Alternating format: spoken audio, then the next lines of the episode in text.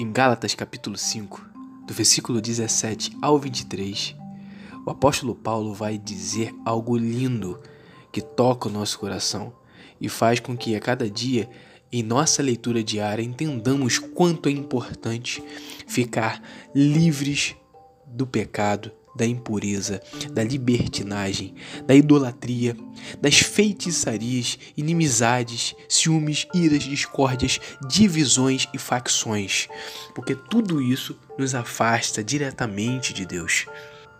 Lá no versículo 22, Paulo vai falar sobre o tema desse devocional, que é o fruto do Espírito, que nada mais é do que amor, alegria, paz, longanimidade, benignidade, bondade, fidelidade, mansidão, domínio próprio, porque contra tudo isso não há lei.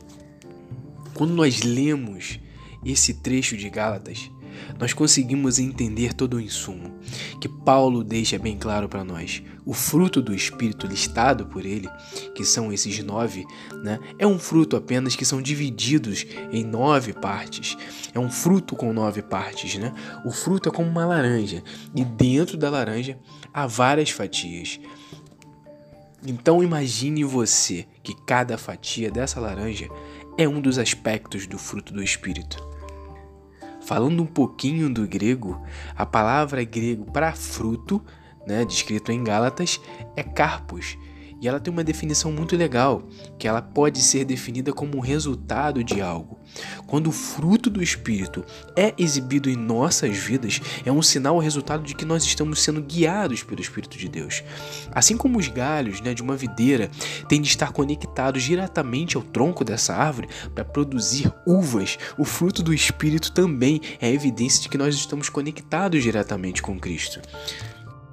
Porque Paulo menciona os frutos do Espírito, por conta dos cinco versos que o precedem nesse capítulo 5 de Gálatas, que são mencionados os atos pecaminosos, incluindo a imoralidade sexual, a idolatria, o ódio, o ciúme, o acesso é, é de raiva, ambição, o egoísmo, bebedeira.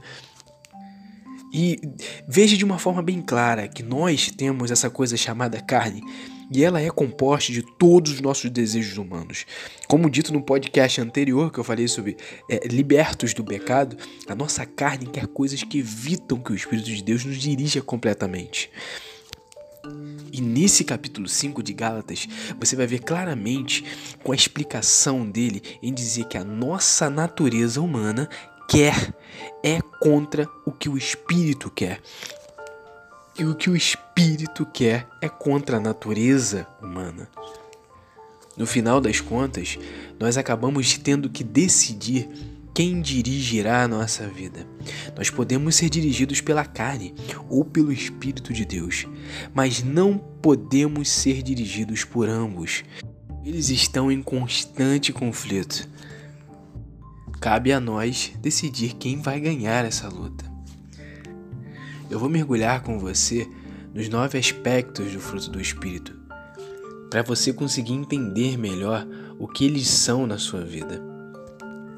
O amor é desinteressado, generoso e dedicado a Deus e aos outros.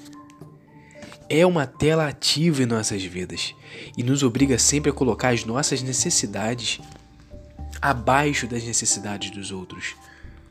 O amor ele honra a todos e celebra a verdade, não se importando o quão difícil seja de ouvi-la. Já a alegria é um estado de alma profundo e duradouro que nenhuma circunstância, evento ou ser pode roubá-la de nós.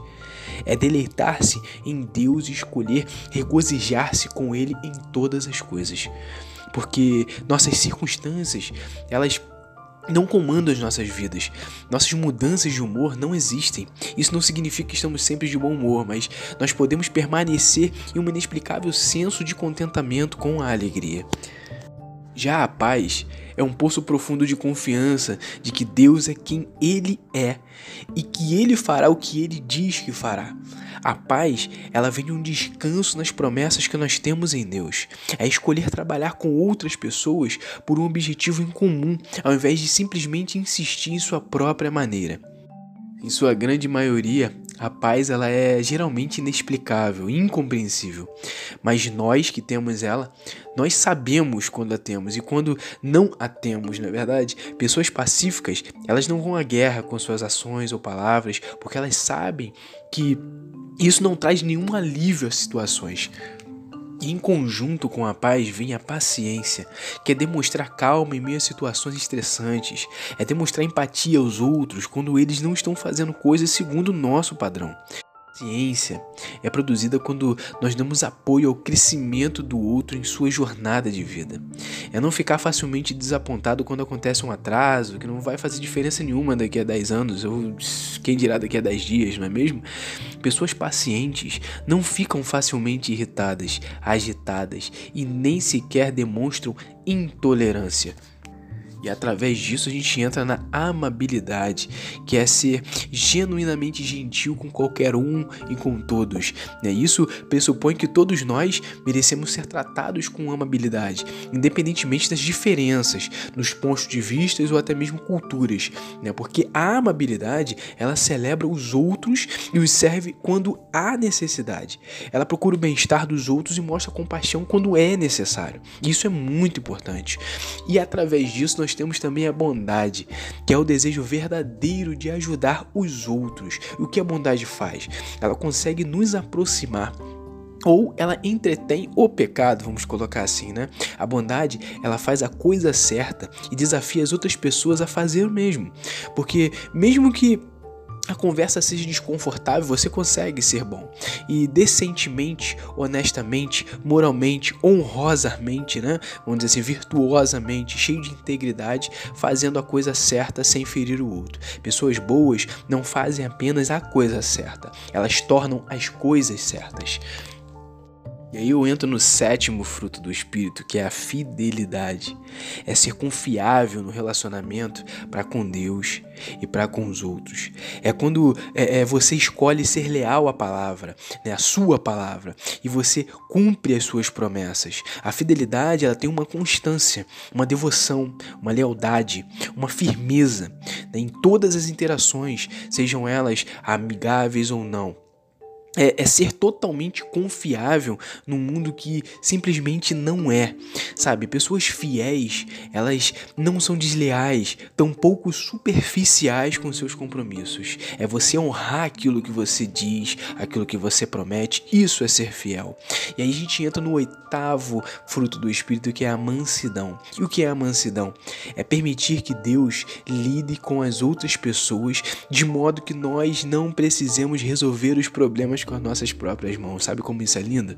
Isso é perfeito. Já foi dito, né? que a mansidão é a graça da alma. A mansidão ela inclui ser calmo, ser sereno, ser tranquilo, ser gentil, nem sempre, né? Significa que você é forte. Ao contrário, dá muito trabalho ser manso quando a carne pede o contrário. Porque pessoas mansas não são rudes e nem duras, elas são totalmente o oposto. Então seja manso. E a gente entra no último fruto do espírito, que é o domínio próprio. Domínio próprio é ser capaz de inspecionar-se, é, é não permitir que as circunstâncias da vida nos façam perder o controle, né? os problemas, tudo aquilo que nos cerca. Domínio próprio demonstra moderação, autocontrole, disciplina. É escolher debaixo de muita pressão e muitos problemas correr atrás do que é mais importante ao invés do que é mais urgente. Vamos dizer assim. Pessoas com domínio próprio elas apresentam moderação e não são impulsivas. Então tenha os frutos do Espírito na sua vida, né? Eu sempre falo que nós, é, é, muitas das vezes, ouvimos falar nas igrejas, ouvimos falar nos cultos, na escola dominical, mas muitas das vezes nós não entendemos o real significado do fruto do Espírito. Comece a analisar suas ações. Será que eu realmente tenho os frutos do Espírito? Pera aí, eu vou começar a pensar agora dessa forma, agora que eu sei o significado, eu vou começar a ver se eu estou agindo da forma correta.